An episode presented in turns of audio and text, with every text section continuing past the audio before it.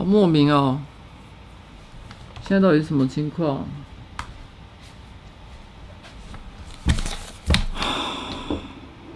杀了我好了，我已经失去所有的心情了，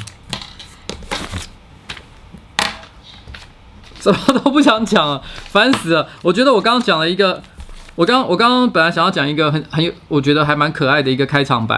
然后开场白讲完之后呢，因为不顺，所以我就接着一个 diss 宜兰的一个一个小笑话。虽然是一个，我拿我拿宜兰宜兰人的自尊心当做一个筹码，然后呢，来想要交换一下轻松的一个气氛。你知道我牺牲了多少人？你知道吗？宜兰的。人口应该也少说有个几十万吧，我把几十万人的幸福就丢到一边去，就只为了让这个气氛轻松起来，我还是失败。那我到底是为了什么？哎、欸、哎、欸，等一下，秉纯，你知道你现在出现在画面吗？只有背影，只有背影。哦，只有背影，对不对？你要干嘛？我要拿手机。你到底在中三小？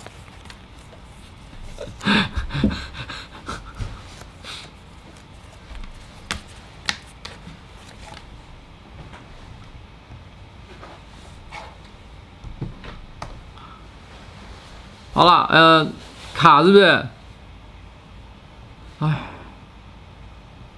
不如一枪打死我好了。我跟你说，如果再持续这样下去了的话，我觉得也许今天我不要再让大家苦苦的等待了。因为刚刚本来都还有大概三千快四千人，现在一路掉到剩两千了。然后我不是说剩下两千人不重要，我还是非常重视所有的观众。可是我觉得这样对大家来讲，这个观赏的品质就就就你知道吗？是非常的不好。我觉得。好像很没有意义，就是了，我是这样觉得。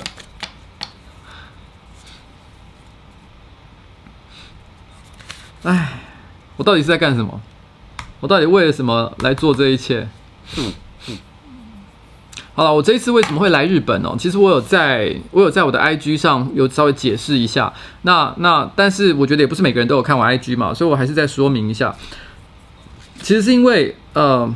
每年的大概固定九月、十月，我都会和我老婆一起去呃出国旅游，大概可能都会一次去去个半个月，然后通常都是去欧洲，譬如说意大利啊、德国啊、西班牙之类像这样的地方，就是就是可能其他的时间还是有可能会去一些地方做一些短期的旅游，但是九月、十月一定会来一场大的哦，这一次都会很特别的去一些地方好好的玩这样子。哦，然后。然后今年我老婆就在年终的时候就问我一个问题，就说：“哎，因为你要选举的关系，是不是不能出去玩？”我就说：“嗯，应该是。我觉得可能今年我要专心去做选举这件事情。”然后他就跟我，他就露出了一个有点不太开心的表情。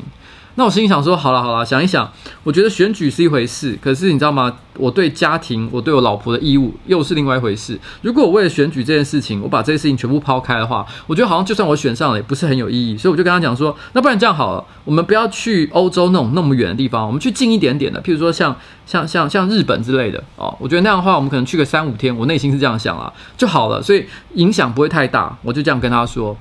我没有跟他说天数的事情，我就跟他说，我们就去日本怎么样？然后我老婆就说好，于是我就说，那你去安排，你只要订好机票，我就一定会去，因为我实在没时间管这些细节。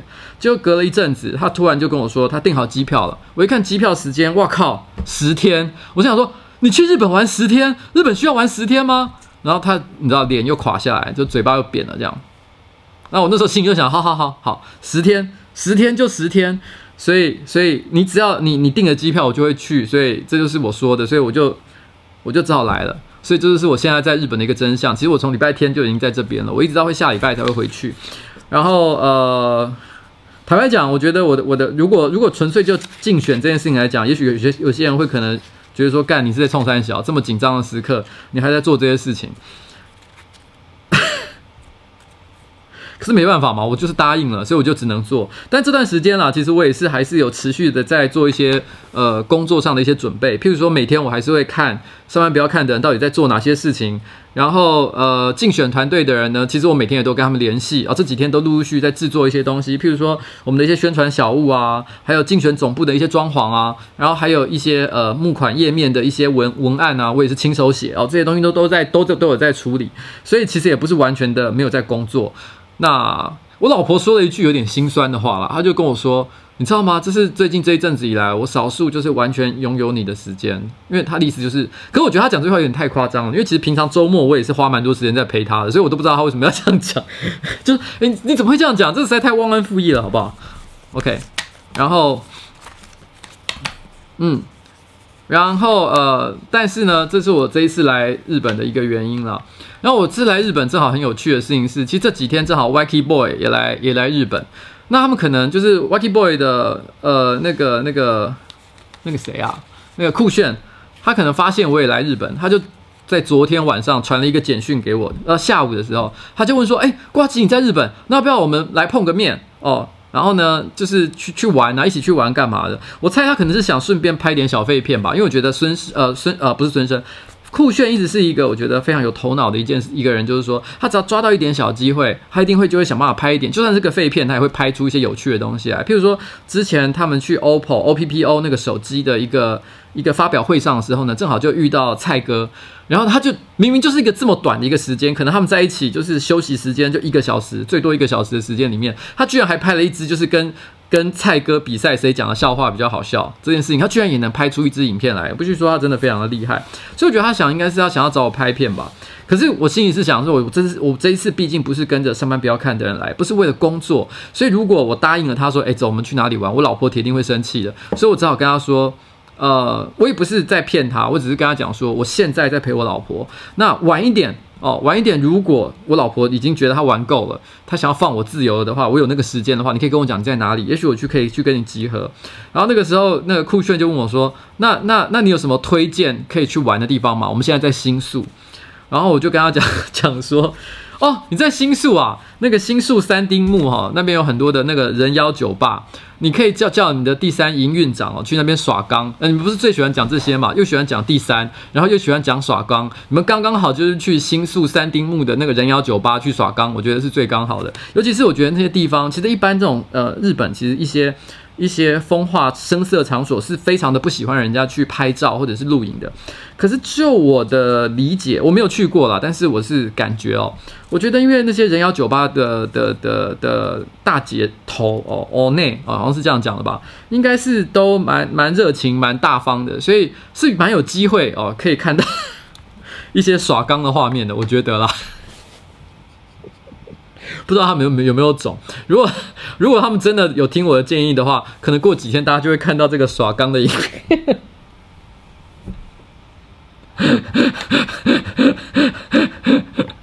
好了，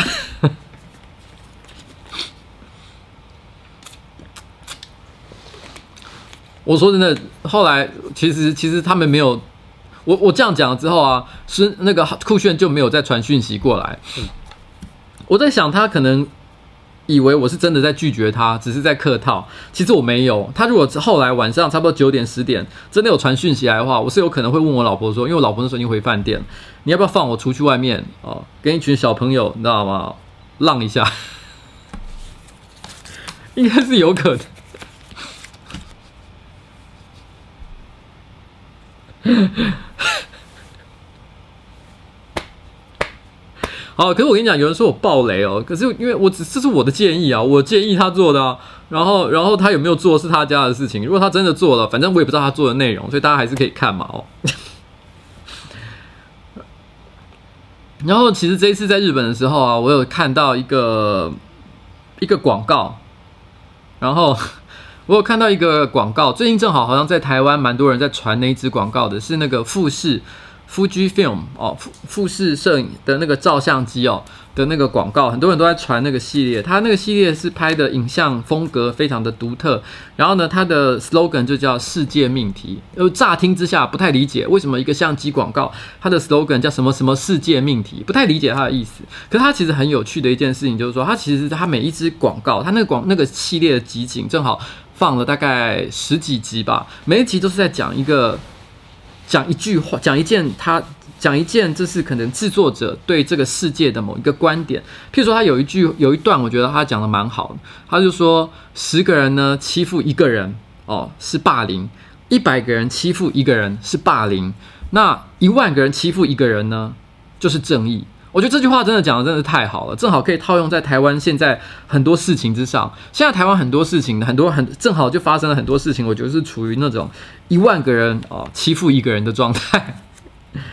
但是因为是一万个人在做这件事情，所以突然之间他就不是霸凌了，你知道吗？他变成是一种正义，真的是蛮有趣的一件事情的。但因为今天这不是政治开台啦，所以我不太讲里面的一些细节。但我看到这一段的时候，其实我还蛮有感觉的。那为什么他会这样讲？我觉得这个广告，我觉得大家可以去找一下这个广告，我就可以来看。我觉得他还蛮有趣的，他有些想要讲的事情，我觉得很很好玩，不单单就只是一个普通的一个商品广告而已。虽然他其实的确，我觉得他传达这件事情的时候，的确有在传达他商品的一些特色，因为他想讲的事情就是富士相机有很多种各式各样不同的型号，但是每一个型号，不管是什么样的相机，它最终的目的是用来记录现实中所发生的一个事件，所以你每一张照片也可能是对一个。世界上的一件事情提出你的疑问，譬如说你拍一个少女，然后打扮得很成熟的样子，浓妆艳抹，你可能想要表达一个什么意思？这就是你对这个世界的一个提问。我觉得他想要表达是这件意思。然后里面有另外一段，我觉得也蛮可爱的。他就是在拍说有一个有一个有一个那个呃有一个日本的市议员候选人哦在演讲。然后这时候，那个呃，这个广告系列是它有一个一贯的主角是一个老太太。那个老太太突然走过去，然后就问那个那个市议员先生说：“请问一下，哦，你你是你是谁？你是谁？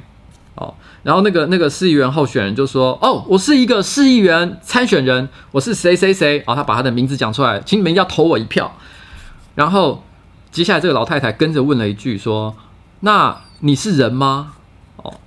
然后呢，那个那个市议员转过头来，就是用一个很抱歉的表情说：“诶，不好意思，我不是诶。”然后我觉得这件事情也可以套用在很多国家的政治的环境里面呢。我觉得讲的也是蛮好的了哦。这个这个讽刺讽刺的还蛮有趣的，嗯，好吧。然后我今天呢，其实呃。想要讲的那个主题啊，其实是瓜老板的奋斗四哦。瓜老板的奋斗四呢，因为其实我已经前我前面有讲，就是我其实已经拍过一二三集了嘛。第三集呢，其实很隐晦，很多人可能没有意识到这个系列其实有所谓的第三集。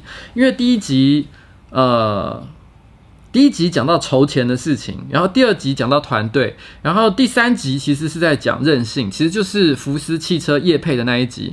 那一集的业配的最后，有些人有注意到，但我觉得有些人也没有注意到。他开头我有讲说，这是孤独的美食废人 EP 十二吧，我记得是 EP 十二。然后呢，标题开头时候有写这个标题，可是最后结尾 ending card 的时候，我有再上一次标题，我说这个是瓜老板的奋斗 EP 三。其实我一直对我来说，因为这一集的意义，它同时有两个，它既是呃。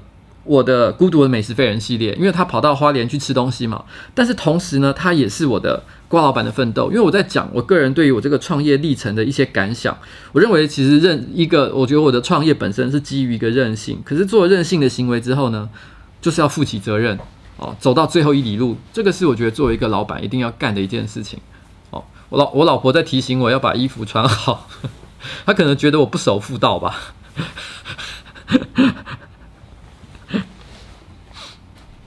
哦，对，干的那一集也有宜兰嘛？对对对对对对对对。然后呃，我其实，在很多演讲里面，其实我都有提过，其实创业这件事情到底是怎么一回事哦。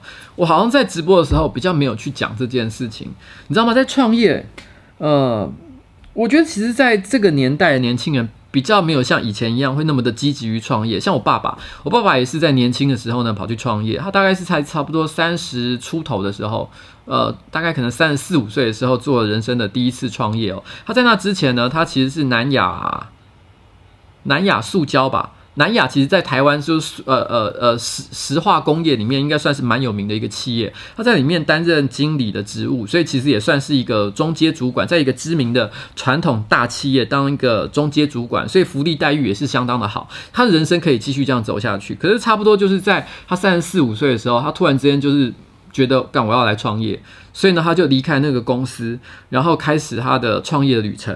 他刚开始创业的时候呢，正好是我差不多正准备念书的时候，可能是幼稚园吧。我还记得那时候我们家本来其实呃生活的环境算还相当的不错，住在民生社区。不过当时的民生社区跟现在不太一样，当时的民生社区呢，基本上是一片荒烟废草，还有还有一些地方是很破旧的眷眷村，或者是像呃呃呃。呃呃，荒荒地之类的一个地方，所以不是像现在看起来这么的天龙的感觉。那那时候我爸爸呃在那边有一个三十平的房子，然后然后算是过得还不错。可是他为了创业的关系，所以他把全家人，那时候我们一家有四口，我我家其实有五个人，但是弟弟是很后来才出生的，就是我。爸爸跟我妈妈还有我妹妹，我们家四个人全部都挤在主卧室里面呃生活。然后呢，我们的客厅变成了我爸爸的办公室，然后书房变成了仓库，反正就是整个家都变成我爸爸公办公室的一部分。那只有我们这个小孩呢，跟。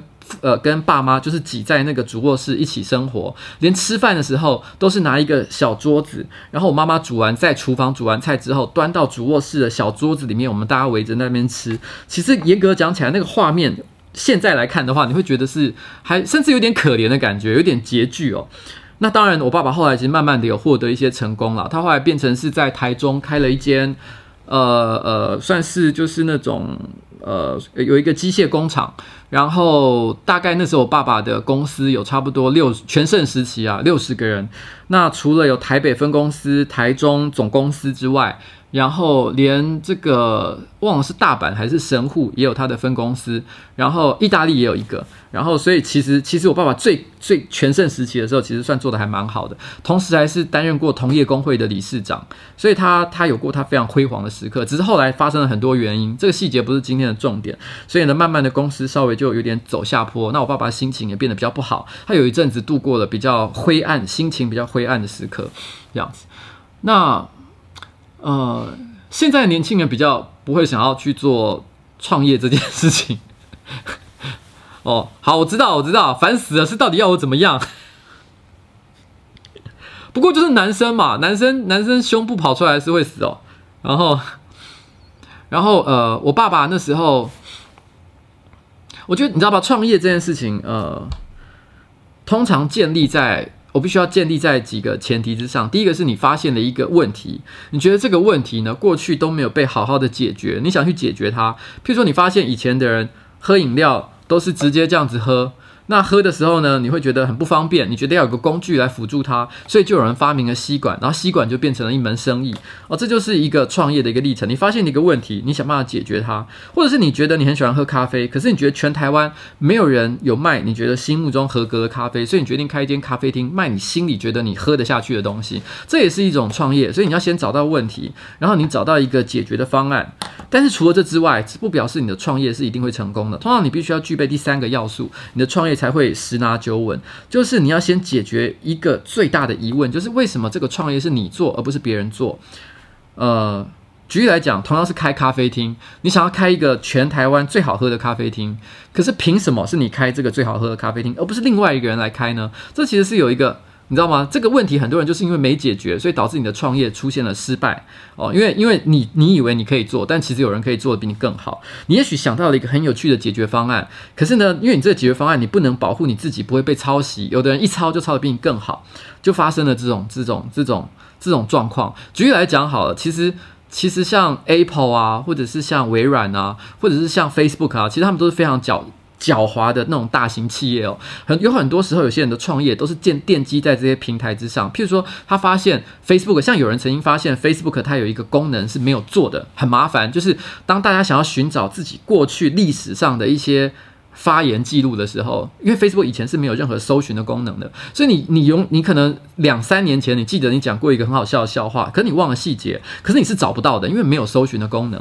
所以后来就有台湾的一个厂商发明出了一个搜寻的机制，让你可以去找。哎，这听起来很棒，对不对？解决了你的一个痛点，他找到了解决方案。可是他没有想到一件事情是，对于 Facebook 这么大的一家公司来讲，他的手下的这个工程师这么的多，如果他突然间觉得这功能，哎，这不错，这功能的确蛮有用的，他下一步会。做什么？把你这家公司买下来？不会，他不会做这么麻烦的事情。他会做的事情就是直接自己再做一个一模一样的功能做上去。所以现在 Facebook 是有搜寻你的历史留言的一个功能的，你知道吗？这个，所以台湾的那个那个那个公司本来发明这个功能公司，立刻这个功能就被就挫赛哦，再也不不成为它的一个独特的一个卖点。而这样的记记录，其实在过去的呃科技新创史上，其实屡见不鲜。所以通常我们只要看到。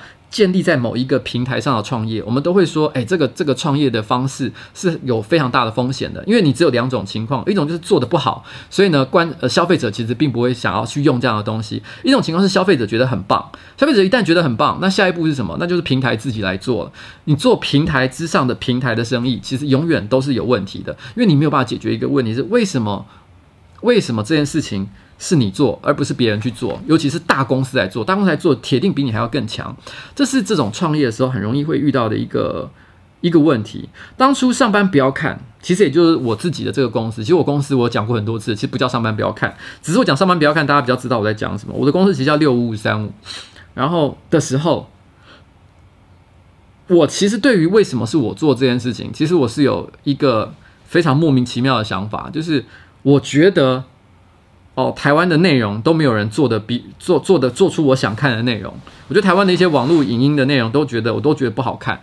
然后，然后我就觉得我想做一个我自己会想看的东西，就是我跟我刚刚讲的，我觉得这世界上没有人泡的咖啡是我觉得好喝的，所以我想开一间咖啡厅是一样的道理。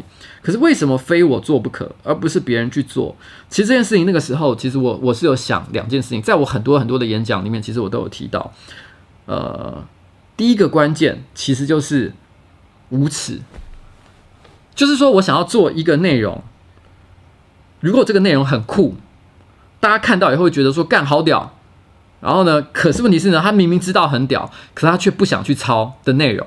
因为举例来讲，大家可能看到呃呃呃，芊芊他很会吃东西，他一个人可以吃下。二十碗泡面，觉得他很厉害，可是能够吃下二十碗泡面的人非常少，所以没有人可以模仿他。类似像这样的东西，所以我们就想做一个东西，是他无耻到别人想要模仿他也模仿不来。譬如说，在脸上画一根老二，哦，这就是一个大家不太能够做的一件事情嘛。那个时候心里想的是这样，就是我们要做一个把无耻这件事情推到很极限的一个一个频道，就是完全没有任何的。可可是我其实跟呃 Wacky Boy 的那种又有点不太一样，因为我不太喜欢。嗯卖弄性感这种事情，所以你会发现，其实上班不要看，其实女孩子的元素、裸露的元素一直都蛮少的哦。小欧不算啦，因为严格说起来，她的裸露不是为了吸引大家的注意，是为了让大家恶心哦。我们其实更更大的目的是让大家感受到那个无耻的感觉，就是耻力上没有下限这件事情。那个是我们那个时候最早的上班不要看创业的一个根基，然后创业以来。然后这个这个路线，我觉得我们算是有奠定了一个还蛮好的一个基础。但是我们当然的这个这个事情其实并不容易。绝大多数的内容创业者，其实譬如说，不管你是说呃尊啊、小玉啊，哦，或者是。或甚至是可能九 man，他们一开始的成本其实都可能蛮低的，可能就是他自己一个人，然后呢买了一台简单的摄影设备，他可能就把所有的工作就开始执行了，哦，可能再加上一个剪接用的电脑，差不多就这样，这个成本其实非常的低。可是上班不要看一开始就是以团队存在，所以他一开始的成本就垫得很高，原因是因为我一开始就想要用比较高的规格去。做我想做的内容，而不是就是大家就像坐在一个沙发前面，然后然后呢试吃一碗泡面，或者是呃开箱一个新出品的手机。我们不想做像这样的东西，我们都做一些很麻烦的内容，所以我就觉得我需要有一个团队。所以一开始成本是蛮高的。千万不要看一路以来到底烧掉我多少钱，其实大概烧掉我差不多五百万台币吧。然后它的资本额是三百五十万。然后三百五十万在第一年的时候呢，其实花的不多，大概只有花掉一百五十万左右而已。因为我们那时候就是有有有呃有出去的部分，但是有赚回来的部分。因为我们第一年就开始有有一些赚钱了，所以其实花的钱不多。可是第二年因为人口增加非常非常多，所以烧钱的速度非常快，三百五十万一下就不见了。那我我那时候就开始不断的自己投钱下去，所以。自己再把自己本身的钱再加投下去，所以大概前前后后烧了五百万。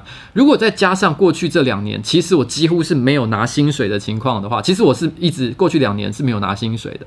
虽然账面上我有薪水，因为不管你有没有领薪水，其实劳健保单位都会视这个这个老板哦，好像领了差不多六万左右的薪水。他有个最低标准啊，就是老板领薪水的最低标准，我有点忘了确实的数字，但大概是差不多六万左右。所以我也是给自己差不多这个薪水。可是实质上这个薪水呢，都是我左手进去，右手马上就会就会出出来，因为。呃，那个时候因为公司有很多对在国外订购的一些软体，长期性的软体服务，其实直接都是从我个人的账户里面去扣，而且有很长一段时间，公司里面的房租也是我直接就是从我的户头里面去私人的户头去扣，所以其实我的薪水就是实质上是没有领的。如果再加上这两年我没有领薪水，自己花掉的钱的话，我想大概至少七八百万应该应该是有的吧。然后一直到了二零一八年。我们才勉强算是开始有了有了赚钱的感觉，在那之前其实真的非常非常的痛苦。其实上班不要看，最惨的时候是在今年差不多一月的时候吧。然后那个时候刚拍完《任性》之后没有太久，然后呃那时候上班不要看，呃惨到什么程度呢？因为我已经把自己的现金差不多都赔光了。真的，我的户头已经差不多没有钱了哦，都都都压进去了。然后，然后有有一个月，呃，厂商有迟付款项，因为我们那个时候现金周转已经变得非常非常的吃紧。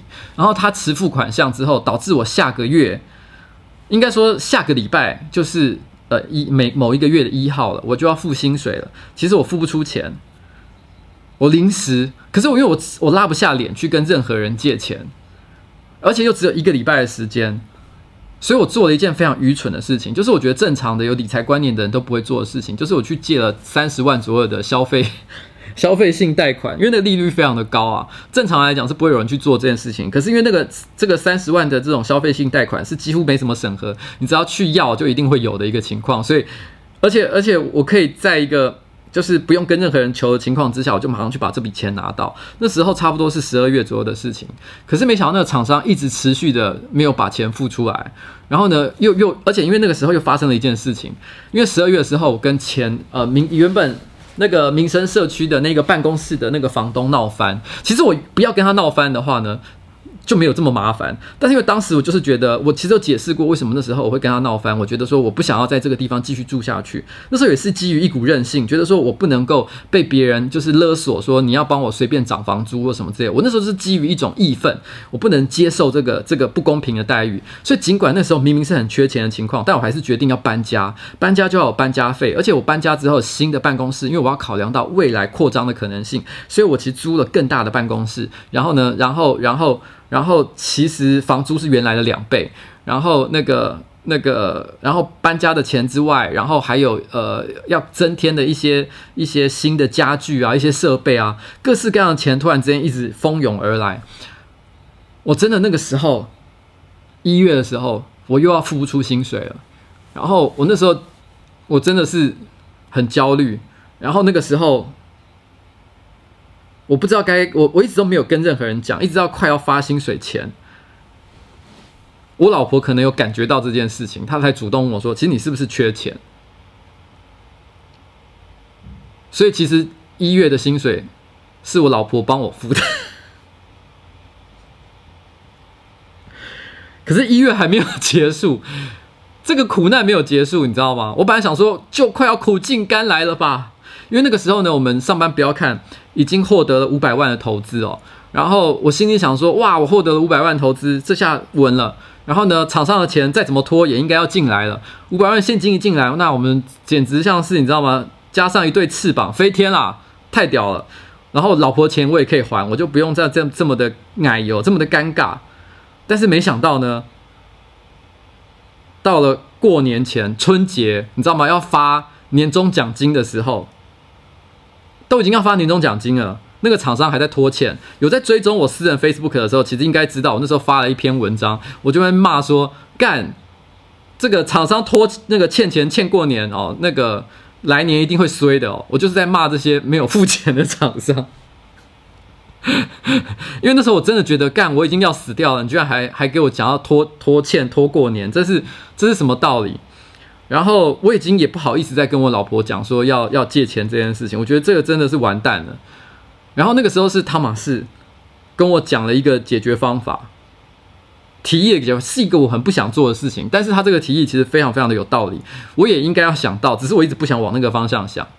就是其实那时候我们有拿到一笔投资嘛，但是因为投资必须要经过台湾的投审会同意，我们才能够把这笔现金进到我们的户头里面去。那我们后来其实实际上投审会通过，已经到了今年六月的事情，我们整整花了半年的时间才获得投审会通过，完全超过我的预期。然后我本来以为一两个月内就会搞定的，结果没有，我花了大概半年的时间。然后那个可是那个时候呢，因为毕竟那个时候股东其实是已经同意。要把钱给我，只是因为投审会没通过，所以不能把钱真的正式的给我。那那时候他就问我说：“那你要不要跟股东借钱好了？就是毕竟他本来就要把钱给你嘛，他也相信你嘛，你去跟他借钱好了。那他应该可以，他应该就当做是未来等到那个时候，呃呃，五百万的那个投资款进来啊，六百万，对不起，我讲错了，六百万的投资款进来的时候，我们再把钱还回去给他就好啦。然后。其实听起来非常的言之成理，可是我实在好不愿意做这件事情，因为我等于在跟我的我的投资人讲说，我现在过得很不好。如果我一讲一露出了我现在过得很不好的状态，其实我很害怕，投资人就害怕了。他说：“哇，原来你公司这么缺钱啊，那我还干嘛投资你？”然后呢，因为其实你知道吗，在在创业的时候，有一个很重要的事情是，不管谁跟你签了合约，讲了多好听的话。只要钱还没有进到你的户头里面去，就是没有进来。因为如果你有身边有任何创业的朋友，你可以问问看他们。其实，在创业圈多的是，明明已经讲好了，然后明明大家都喝过酒了，上过酒店了，还一起还一起打过炮或干嘛的，随便哦，各式各样的状况。但是你以为钱一定会进来，但是实际上没有进来的情况，你知道吗？那个时候，所以你如果一直把心里面建。当成是就是钱一定会进来的时候，你这个公司遇到钱进不来的时候，你就会挫赛，会大挫赛。所以那时候其实我非常非常的痛苦。然后，可是因为这个这个，因为那个时候真的是要发年终奖金，我不希望上班不要看的人，因为他们其实过去一年也非常的辛苦。然后，然后如果没有拿到年终奖金了的话，我觉得他们也会觉得很心慌，觉得公司是不是出了什么问题。所以那个时候，我们就是去跟股东借钱了。然后股东其实也幸好他非常的。呃，nice 哦，也很信任我们。那时候就先呃汇给我们一百万，然后呢让我度过了难关。那个就是上班不要看最痛苦的时期。那个时候就是在差不多二月，简直是绝体绝命，你知道吗？我一口气不只是把自己的钱烧光，还把这个 还得要去跟外面这么多不同的人借钱啊。呃，所以后来上班不要看的人，其实都有拿到一个月的年终奖金了。然后我的任性其实就是不是只是开车到花莲而已去，你知道吗？就是从创业的一开始，还有到像是譬如说我决定要搬到新办公室，在一月的时候，大家可能就会看到我们的影片，非常欢乐的搬到了一个新办公室，办公室还非常的漂亮，有很漂亮的一个一个客厅，然后呢，很很豪华的的的风景。然后，然后呢，我还找来了新的员工，就是就是蔡哥，然后一切都看起来就像是哇，大力扩张，还找了，还完全我都没有看出来，就是就是遇到很很大危难的一个情况。可是实物上来说，其实那个时候，我每天只要一想到钱就睡不着。我大概从今年一月开始，一直到现在，一直都处于一个轻度失眠的状态。一之前是因为钱的关系啊，现在是有别的因素。我几乎没有很久没有好好的睡过觉了。我只要晚上有时候突然之间偶然想到钱的事情，我真的就会立刻惊醒过来。我这辈子大概没有这么为钱痛苦过。然后我刚有说，其实每年呢，九月、十月都会跟老婆出来旅游。呃，我创业第一年，呃，跟我老婆也有出出国去玩。花的钱是自己的钱，哦。可是其实第二年，也就是去年，其实我那时候是真的没有钱去支付，呃，出国旅游的钱的。我没有办法，没有这个奢侈，没有办法做这么奢侈的事情。但是我老婆也知道我没办法，所以她也没说什么。但她也是想出去玩，是要默默的就把机票订好，然后就说我们出去玩。就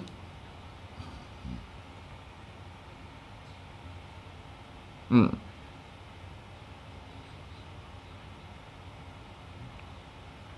好了我哦那我老婆真的是对我非常非常的好。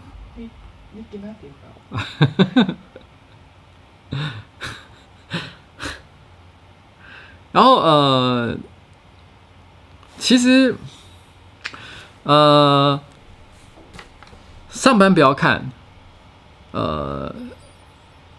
到目前为止啊，其实其实说真的，没有把我亏的钱全部赚回来，还没有还没有做到这件事情。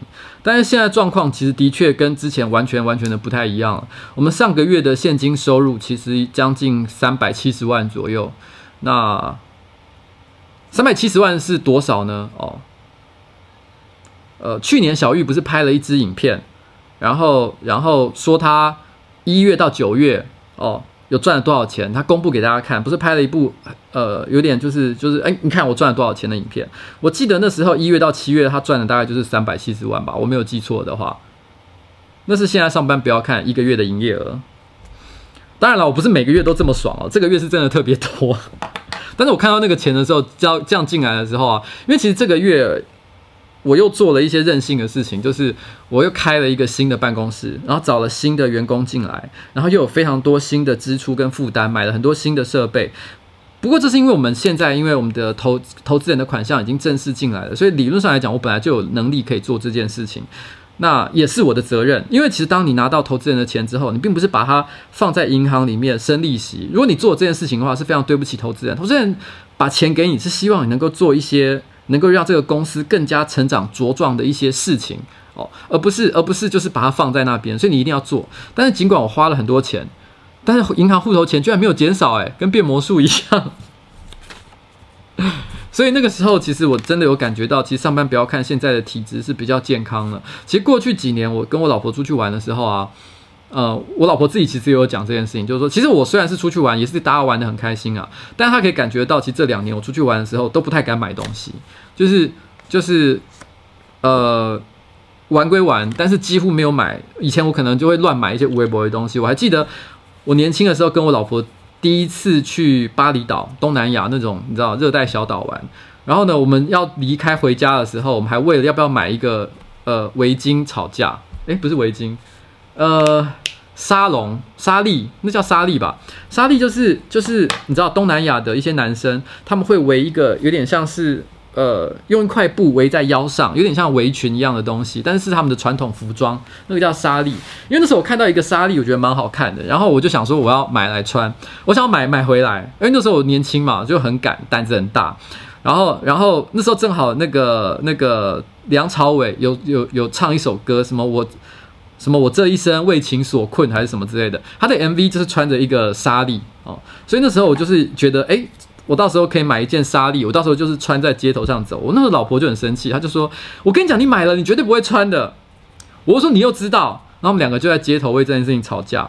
后来我就赌气就不买这样子。那我老婆也很生气，说：“那你就去买啊，你干嘛这样子？你干嘛生气？”但后来我还是买了啦。然后我有没有穿呢？我真的没有。所以我年轻的时候还蛮爱乱买东西的，但是但是其实这几年我是真的都没有什么买东西，我甚至于其实，呃，这几次出门我都没有，我不太有买什么欧米亚给给给给同事，然后一方面我本来就懒得买欧米亚给，但是就是就是买礼物伴手礼回去，因为我觉得那些大部分的伴手礼都很无聊，然后一方面也觉得哎算了没事，不要乱花一些无意义的钱，买一些没有用的东西这样子。嗯，就是，但是你知道吗？这一次，这一次，因为因为公司的状况真的是现在状况是比较好了，所以其实这次出门我就真的有买了一些无微博的东西回家。譬如说，昨天我 po 在我的那个 IG 上面，我不小心就买了一个五藏的那个那个呃，那叫做什么？井上雄彦，井上雄彦是一个漫画家，他他他画的那个。呃，水墨风的五藏的纸伞哦，然后就买了一个像这样这么无聊的一个东西，这个东西也要也要，呃，我想想看，好像也要好几千块吧，我也忘了是多少钱了，根本没有在看价钱，就觉得好像一定要买，当下看到的那一瞬间就啊，这东西好棒，因为那时候我们是跟我老婆在一个叫做呃，我跟我老婆呃去一个百年的那个盒纸店，盒纸就是就是那种用纸，他们会用那种盒纸呃。我不知道该怎么解释，然后去做各种东西，譬如像纸伞啊，或者是呃写毛笔字的东西啊，或者是卡片啊，哦那种盒纸店。然后，然后呃，我本来觉得那边很无聊，因为卖的一些传统小物品，我也没什么太大的兴趣。可是我老婆这时候。就就他他有买了一些东西，她结账的时候，我突然看到在结账的那个柜台前面摆了一个，就是呃井上雄彦他亲手绘制的那个五藏的纸伞，纸伞他可能跟他有合作这样，他只有店内就放了两把，一个是五藏，一个是小次郎。我是想说，干这个太屌了吧！我是觉得两个都买有点太浪费，可是觉得那时候当下觉得不行，五藏我一定要 买，所以我就把五藏买下来了，就是就是这样子，嗯，但是要买来干嘛呢？我也不知道哎、拿来这样子吗？啊 哦我是不是有点太过得意忘形了？然后，好吧，可是其实说真的，上班不要看啊的赚的钱，其实不等于我赚的钱啊。其实说说实在的，因为这个就牵涉到创业这件事情的逻辑。然后你知道吗？当你一开始创业这件事情啊，公司的钱，你的钱就再也不是你的钱了，因为就是公司的钱。因为你，你今天公司的钱，你要你也不能随便搬出来。如果你随便搬出来的话，那就是掏空公司，你知道吗？那是要犯，那是那是那是一个犯法的行为啊，是直接是很挫赛的，好不好？不可以这样做。好了，我其实我今天本来不是要讲，本来这个地方没有要讲这么长，结果不知不觉这边讲的好长哦。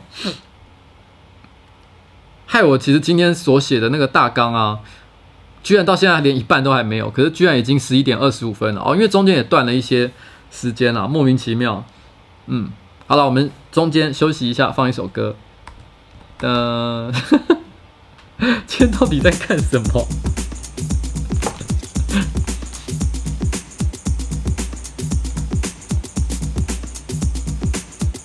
哎，shit，我放错版本了吗？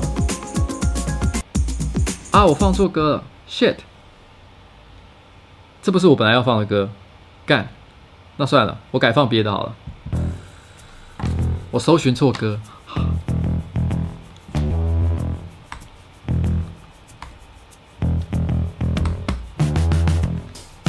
这首歌叫做《Running Back to You》。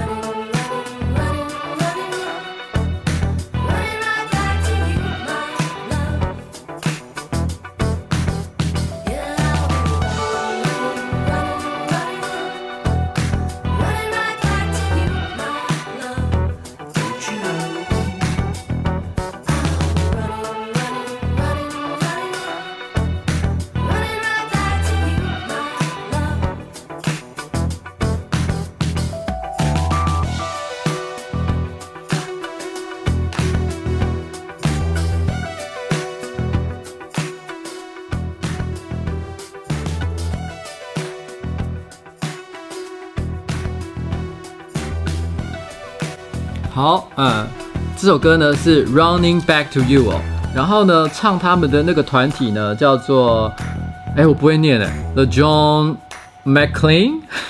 我之后再写给大家了，因为这不是我本来要放的歌，但这首歌我也很喜欢。这是我本来上个礼拜要放，但是你知道吗？上个礼拜一拖长，没有时间可以放，就没有放他的歌了。今天我本来想要聊的东西呢，其实不是只有就是说，哎，我上班不要看有多辛苦哦，经营这个公司。其实我真正想聊的呢，我本来想讲的事情是，我觉得在我心中创业到底是怎么样的一回事哦。然后上班不要看到底现在你知道吗？接下来要往什么样的方向走？其实上班不要看到底要往哪个方向走，到现在也是非常的，我也是非常的烦恼。呃，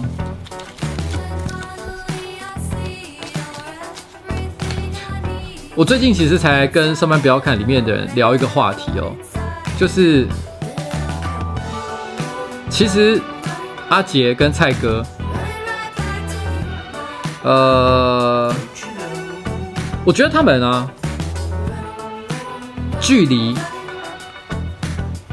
呃完全的艺人化，就只差这么一咪咪的距离。只要有人在他们的屁股后面踹他们一脚，他们就进去了。我觉得以蔡哥现在的的能力来讲，他可能去很多综艺节目上的表现，可能也会比很多。现在不成气候的 B 咖 C 咖要来得很好，当然还没有到说真的很厉害了哦。我觉得他还是有很多需要练习的地方，可是我真的觉得他是很厉害的，他在很多地方表现是非常好的。那上班不要看，要把他们留下来，容下来，呃，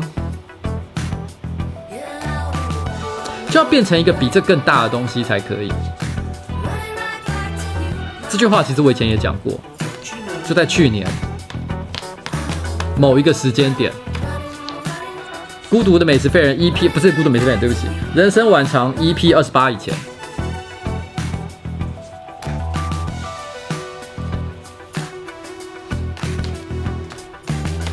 所以啊，我现在啊，只好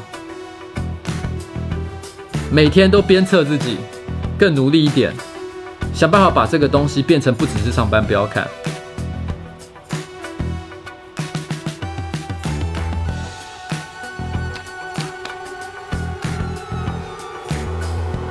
最近为什么会呃呃？因为如果今天上班不要看，就只是上班不要看的话，它大概一年就是一个可能营业额两千万，最多三千万的公司。两千万到三千万的公司，很了不起吗？如果你是指说跟那些网红比起来的话，是还蛮强的。可是作为一家公司，两千万、三千万，小到不行啊。可是，如果我就是把它变成是一群网红聚在一起拍片的话，他能赚的钱就是这么多了，不会更多了。哦，再往上已经不是这个规格可以做的一件事情，所以我必须要为他想一些计划，然后为他做一些事情。但这跟竞选没有关系啊，竞选是另外一回事，这个不是今天要谈的话题。其实这也是为什么瓜吉会有另外一个办公室的一个原因，因为我一直心里在想一件事情，就是如果我今天要让上让上班不要看，变成不只是上班不要看，变成一个更大规模的公司，更有能力了的话，我觉得有很多种不同的发展路径。譬如说，变成像 Press Play 一样，变成是一家经纪公司，哦，也是一种做法。那我接下来开始操作各种类型的。不同类型的网红，不只是上班不要看里面的人，当然也包含上班不要看里面的人哦，这也是一种做法。可是我觉得这未必是我们内心最想做的事情，因为站在我的心里面，然后呃，我觉得我们都是喜欢创作的人。对我来说，最快乐的时候就是你知道吗？什么事都不用想，这一整天都没有人烦我。然后呢，我就是坐在电脑前面剪自己的影片，然后呢，写自己喜欢要写的东西。那个时候才是最开心的。所以我心里在想的是，怎么能够不不改变这件事情？对，而且也不改不不让所有的人都能够不改变这件事情，但是都还能够做这样的一件事，我觉得是最重要的。嗯，哎，我的那个电池好像快要没有了。时间也快要差不多了，我觉得今天的那个节奏有点乱七八糟的啦。然后真的很抱歉，我其实很想要再跟大家多聊一点，就是我后面其实本来准备想要讲的事情，也许之后有机会的时候再说啦。因为毕竟现在我真的今天是在日本，在一个很莫名其妙的地方哦，一切都哦不顺，没有那么 没有那么的正常，然后。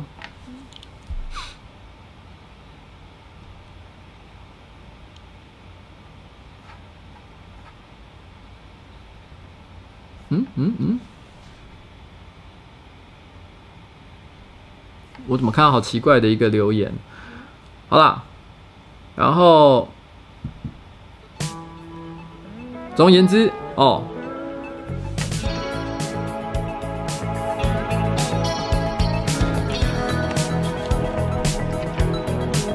我再放一首今天我本来要放的结尾的歌，《Destroyer》的卡普。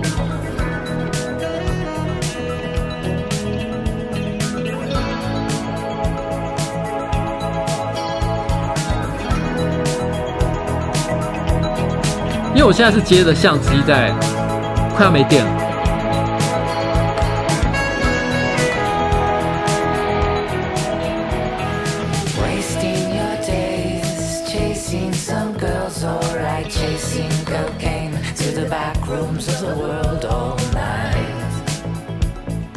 快要没电了。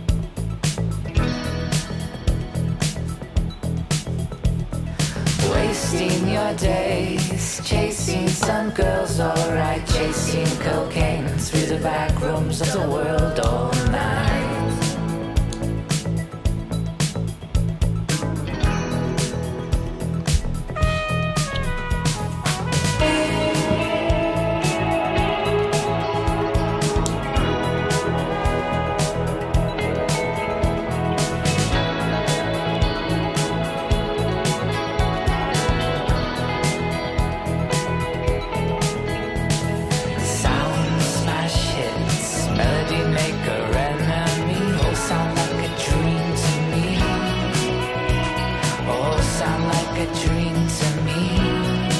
人事异动啊，不要。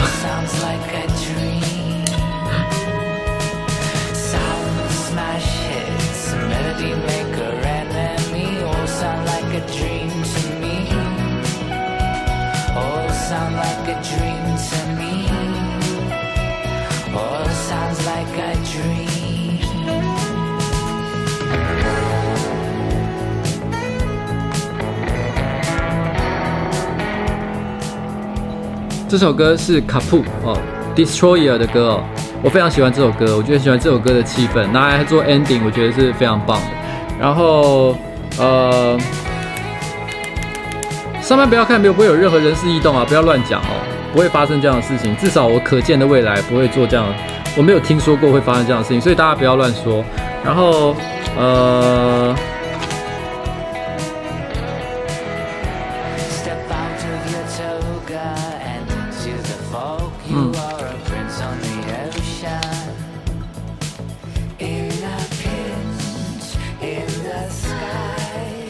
然后，因为时间也晚了啦，所以我不能够一直无限。今天真的很抱歉，毕竟今天不是平常的直播的状态，所以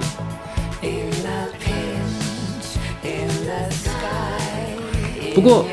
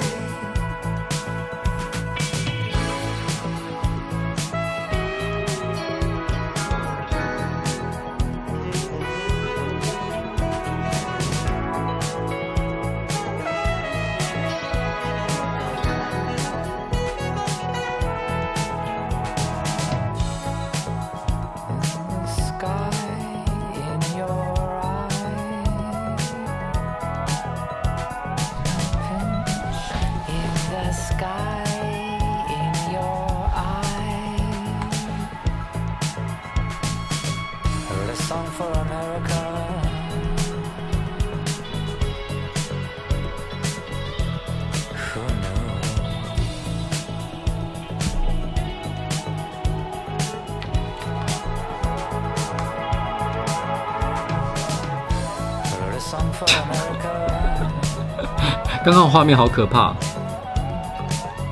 好，刚只在调焦距啊，然后那个，我刚本来要讲什么我都忘了。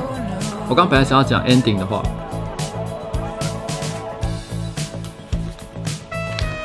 不过我我说，其实我已经过去大概有半年以上的时间是处于一个轻度失眠的一个状态哦。尤其是最近又又又有选举，然后又发生了很多很多的事情。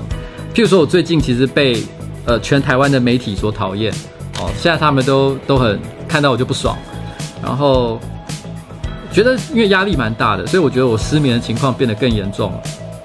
可是这一趟来日本啊，本来我是觉得有点烦的，它影响到了我很多的事情。可是。这可能是我最近这八个月以来第一次有了休息的感觉，让我想了很多事情啊。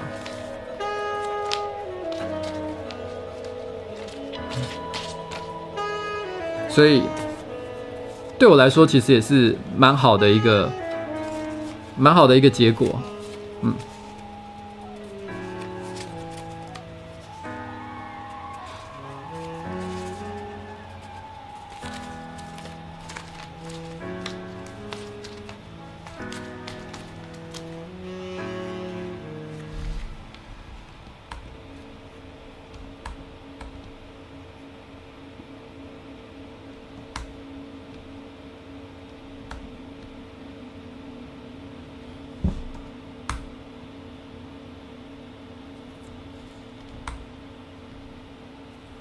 好了，那今天的直播呢，差不多就要准备到此告一个段落。那很抱歉，今天招待不周，没有让大家看到很完整的一个节目内容。下次我准备好一点，再跟大家好好聊一聊。我现在大家欠大家两个东西哦，一个是其实这一次的瓜老板的奋斗呢，其实是有一些内容没有讲到的，下一次哦有机会我们再讲。然后另外一个是其实秘密的部分呢。上次其实也有一些内容没有分享到，有机会我们还可以再讨论。不过我觉得是这样啊，我我后来觉得我有一个我有个感，我后来很认真的想了一下，我觉得为什么秘密啊、害羞的事情啊、羞耻啊这些东西，为什么他后来大家写的内容大同小异？是因为我写的东西都太抽象，我都说诶。分享你的秘密哦，分享你羞耻的事情。可是大家就是会讲，就是大概就是那个方向。我觉得这是有点可惜的。我觉得大家想象力被局限了。你我就会想说，我以前年轻的时候跟跟在哪里打手枪，然后我我我跟谁打炮的时候遇到了什么很很丢脸的事情。类似像这样，其实我觉得不是这些故事不好，而是这个故事会让大家的想象力会有一些局限。我最近正好看到了一个日本的综艺节目，我觉得挺有趣的。然后那个综艺节目叫什么？如果什么什么委员会，我突然忘记它的全名，在 Netflix 上有。然后是一个呃，我的朋友推荐我的。然后。那个那个故事其实很那个那个节目很有趣，我大概讲一下它第一集的内容。如果有兴趣的话，可以把它顺序往下看下去。我只讲一下大概第一集的内容，他在讲什么。他就是一个男的跑过来，他每一集都是不同的单元，然后呃都是同都是同样的设计，但是是不同的单元，一个单元一个单元这样。然后每一集都会有一个人，然后呢在这个节目上面，然后讲一段自己的故事，过去的年轻时代的经历，譬如说。他可能会说：“我年轻的时候，像第一集，他就是在讲说他年轻的时候去，呃，他打工的地方的一个同女同事的家里面，然后他们要看 DVD，然后呢，不知道为什么 DVD 是有点涩涩的内容，然后那个女生呢，呃，看到一半就突然说好累，然后，然后呢，就躺到床上去闭着眼睛睡觉。那那个时候房间只有他跟他两个人。其实这个这个影集呢。”呃，每一集都很长，所以他的故事其实很复杂，不是只有这一小段。其实他有讲的整个来龙去脉是很多的，还有很多很多的线索。然后他讲的时候，他讲完这这件事情整个故事之后，他就问这个如果什么什么委员会的人，就是他有三个评审，请问一下，因为他当时并没有跟那个女生上床，他就问说，如果如果他当时突然之间扑倒他，是有可能成功的吗？他问这个如果假设性的一个问题，那现场的三个评审就是各个领域的专家，有女生女性代表，也有男性代表，哦，也有可能很会搭讪、很会把妹的达人之类的。他就会跟他讲，根据他的种种线索判断，大家会讨论，而且就好像柯南办案一样，大家会把很多线索一一的细节找出来讨论，然后最后说，嗯，其实当时你是有机会跟他上床，但你没有做，或者是其实你没有机会，你想太多了。他每一集就是像这样。我那时候看到这个气话的时候，我心里想说，干这个。哦，对，有人说了，风流韵事审查委员会，我觉得这个很这个气话，我觉得虽然我觉得那个节目本身，我个人觉得它娱乐性拍的没有是我想象中那么完美的一个状态，我觉得它有它有些地方其实没有做好，但是我觉得这个气话实在太屌了，我觉得女生可能不一定理解这个气化的屌点，但是我觉得男生一定懂，因为我觉得男生在他的成长历程当中，他一定有很多很多的像这样的时刻，就是觉得我好像可以。那个女，因为其实，在男女交往的过程当中，在一般典型的状态，我讲有些人会遇到一些非典型的状态，我们不讨论。但我讲的是一般典型的状态，就是就是一定是男生跟女生两个在暧昧，女生会释放出一些微小的线索，但是女生通常不会主动，都是要男生去判断那个研读那个线索到底是对还是不对，然后呢，会不会去对他做这件事情。然后，所以才，所以有时候就是在判断那个微小的女生释放线索的时候，男生总是有一种，诶，这个是吗？我会不会做了以后就变成一个变态啊？然后，然后被大家说你是个你是个恶心的变态。我并没有要跟你上床，可是你居然以为我要跟你上床，或者是事后越想越不对劲，就是各式各样的可能。所以男生其实在这个时候是很困难的。所以这时候他才会有这个风流韵事审查委员会帮你判断，那你到底这个情况是可以还是不可以？我觉得这是男生成长历程当中常常会有的生生人生体验。我自己就有很多人生时时刻，就是不过我我比较有趣的一个点是我大概在大学以前，我是处于只要我。对方不是真的有跟我讲说 OK 要，我就一定全部装作没有这回事，所以我放弃了非常非常多。我人生有非常非常多到现在都不知道是可以还是不可以的状态。然后，但是到了大学之后就，哎，我我就突然之间不知道为什么性格大变，我一口气变成是只要不管人家看起来像不像是想要，我通通都当他要。然后 我就是这样子追到我老婆的哦，就是。我不管他有给我多少讯息，我就当做他有。所以我觉得下次啊，如果再有像这样的内容分享的一个机会的话，我会把题目就像这样子定得非常非常的明确，然后呢，让大家分享一些真的。人生当中，我觉得你知道吗？有趣的一些故事，那我觉得更对大家来讲会更更加的好玩了哦，不会再每次都看到一些大便啊、射精之类的，因为我觉得上次太多人在讲射精的事情，有一些人好像听到有点痛苦哦，这是我觉得下次要改善的事情。好了，今天就这样了，谢谢大家，晚安。